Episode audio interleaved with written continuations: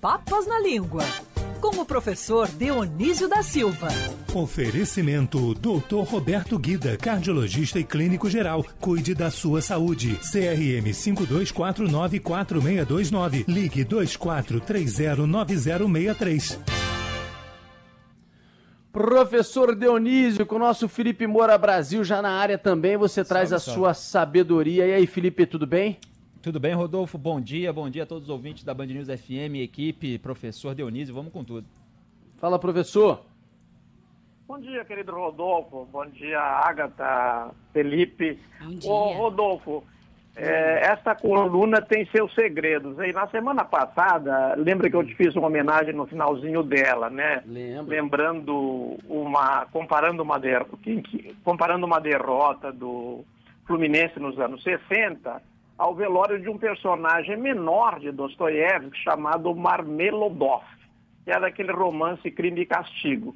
Ele morre uhum. atropelado e é socorrido pelo personagem principal do romance, o Raskolnikov. Então a historinha que eu quero te contar rapidinho aqui para nossos queridos ouvintes da Band News é essa aqui, ó. Estava ouvindo o programa uma professora da diretoria da Sociedade Brasileira Dostoiévski eu não sabia que existia uma Caramba, sociedade brasileira Dostoiévski, o romancista russo de quem a gente celebra 200 anos este ano. E ela me disse assim, ó, oh, tá ouvindo a Band News aqui, ouvi a sua homenagem ao Rodolfo, eu queria convidá-lo para escrever um artigo sobre Dostoiévski. Nós vamos fazer uma publicação especial Caramba. sobre Dostoiévski. A Fátima isso? Bianchi, então mando para ela um abraço muito carinhoso. E com isso, Rodolfo. Outro patamar, hein, professor? mas a edição nacional não saiu, não sei por quê. Não, mas é... é aqui, aqui, o nosso ouvinte, o nosso. O, professor, o carioca é o nacional, entendeu? A gente sabe, a gente é a capital boa, do Brasil. É, senão a gente pois enche é. o saco e reclama também. Professor, você vai trazer uma expressão, e quem ouve o Felipe Moura Brasil, tanto aqui de manhã até o meio-dia no Band Energia primeira edição, como também no nosso programa à tarde, ele bate muito nisso, ele é muito crítico dessa coisa que existe no Brasil na política, que é o toma lá, da cá. Entendeu? Ah, como isso tem aos montes, no Rio, no governo federal e por aí vai. E aí, professor Dionísio, de onde vem essa expressão tão usada, ainda mais nesse mundo da política? Olha, ah, Rodolfo, de passagem eu quero lembrar, assim, de brincadeira, sem ofender ninguém, não é que o acordo ortográfico também deu um toma lá da cá, né? Porque é, com o novo acordo ortográfico tivemos que comprar novos dicionários, não é? Outras coisas aí, não é? E o toma lá da cá que, diz, que era uma palavra, uma expressão que tinha hífen, porque foi substantivada, e tinha, era um substantivo, estava num verbete só, toma lá, dá cá com hífen. Agora você tem que procurar no dicionário o verbete toma lá, dá cá, e o verbete é uma frase, toma lá, dá cá. São quatro palavras num verbete, e assim não é possível ensinar a consultar. Mas, de todo modo, tirando esse tropeço, Tomar veio do latim vulgar. Tumare é bem parecido, né? No uhum. clássico era altumare, que quer dizer, é, quando o povo começou a falar, ele tirou esse ao inicial, altumare, e ficou só tumare. Bom, é, isso é um fenômeno muito constante na formação das palavras. O povo tira muitas sílabas iniciais é, por exemplo, as pessoas chamam-se uns aos outros de mor, mor, traz isso, mor, traz aquilo, é amor, tirar uhum. o A. Então, essa foi a formação de tomar. Lá, lá, aliás, toma lá, é lá. Lá veio de ad e lac, isto é, lá para lá, não é? E durante uhum. alguns séculos foi pronunciado Alá, mas daí os árabes invadiram a Península Ibérica, lá era o Deus dos árabes, dos muçulmanos, e esse A também caiu. Ficou só lá. Cá. Cá veio de hack, isto é, aqui, bem aqui, para marcar que é ric, é, aqui em latim.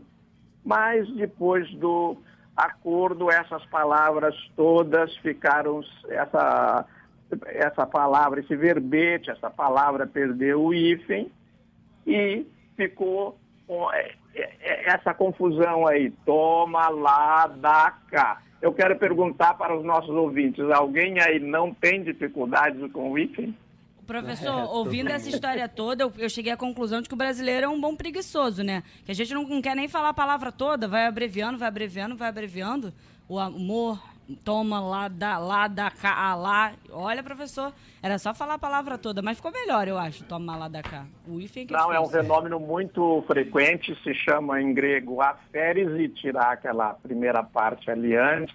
Às vezes você tira do meio, né? As pessoas é, muitas vezes não dizem paralelepípedo, que é mais difícil de dizer, dizem paralelepípedo, não dizem a palavra inteira. Então, se se consolidar aquela parte que eles tiraram do vocábulo é, do começo, do meio ou do fim, fica aquela forma. Por exemplo, será que nossos, é, as crianças de hoje não vão dizer no futuro só professor, professora, e não mais professor, professora, terá perdido por aferes, então, por tirar a primeira parte, é, este pro. Então, já se diz muito, né, a professora, o professor, não é? O prof.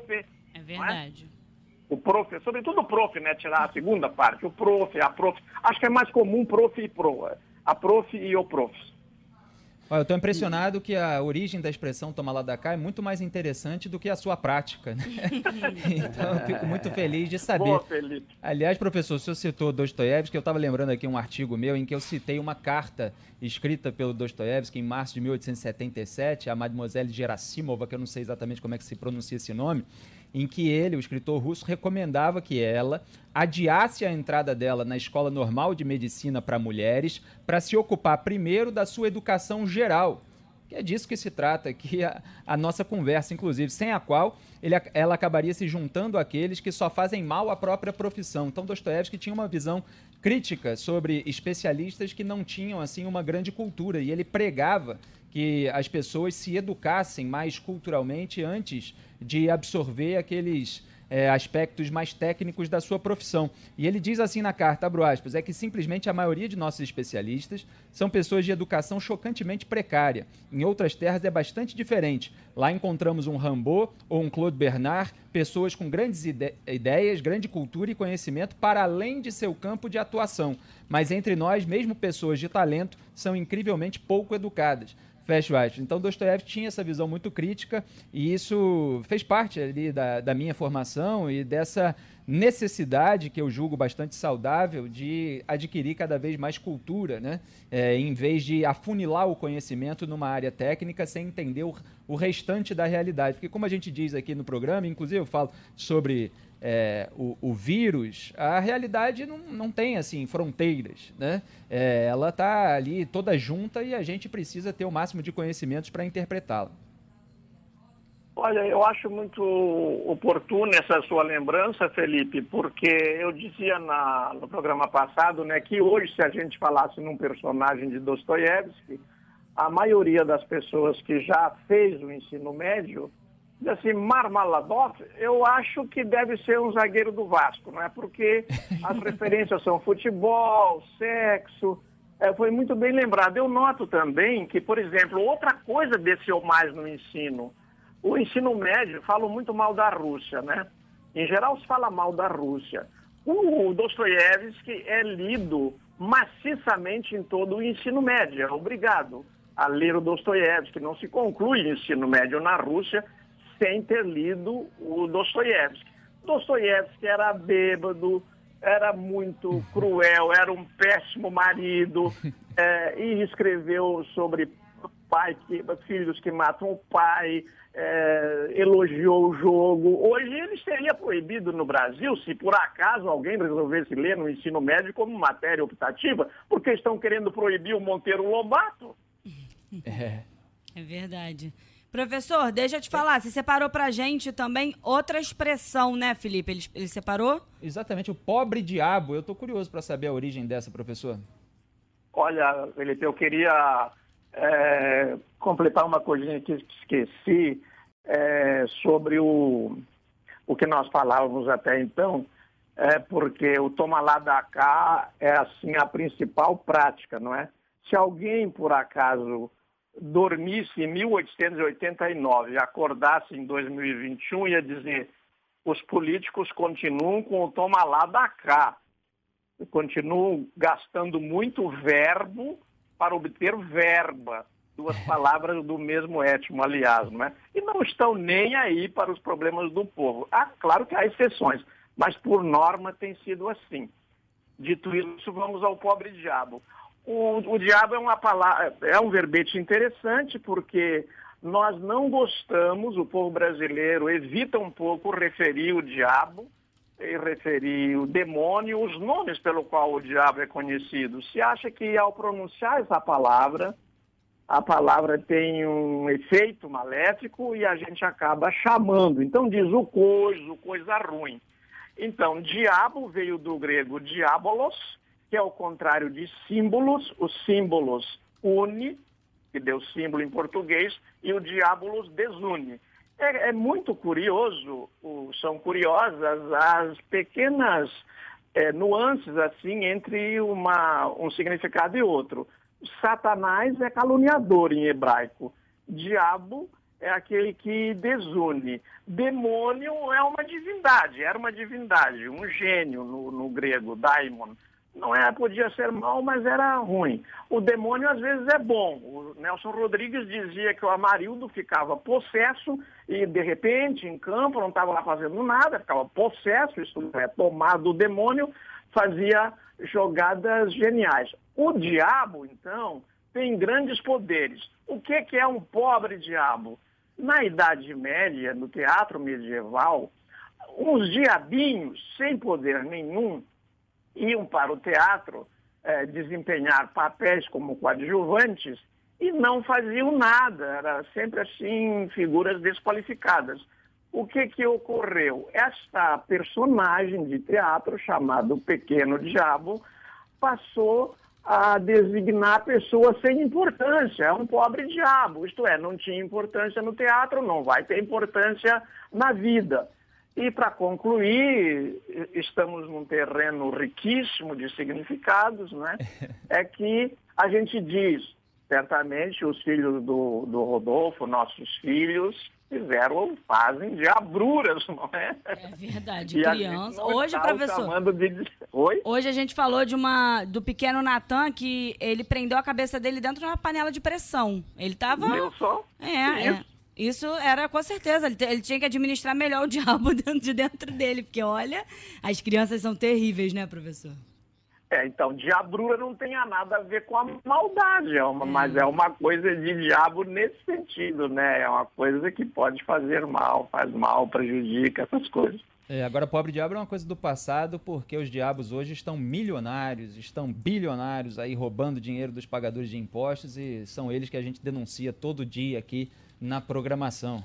Mas a origem do pobre diabo é interessantíssima e essas pessoas ali irrelevantes, elas também tentam aí ganhar uma relevância no debate público, então tá cheio de pobre diabinho aí no entorno daqueles grandes diabos ricos. Professor Denilson da Silva, que toda quinta-feira bate ponto aqui com a gente e em toda a rede Band News FM durante o final de semana. Professor, obrigada pela aula de hoje e até semana que vem. Sensacional, professor. Olha, escuta, cadê o Rodolfo? Então, Rodolfo, ele foi acionado para uma reunião de momento e aí teve que sair correndo, pediu mil desculpas, ele pediu para avisar, eu que esqueci, confesso. Mas ele não conseguiu ah, se bom. despedir, deixou um abraço e o pedido de desculpa em meu nome e eu peço desculpa por ter esquecido de lembrar do Rodolfo. bom, então ao, ao, ao nos despedirmos, o trio Iraquitã aqui, Agatha, Felipe e Dionísio, deixa um abraço para o Rodolfo, para todos os nossos ouvintes e até de repente. Muito obrigado. Um beijo, professor. Até de repente.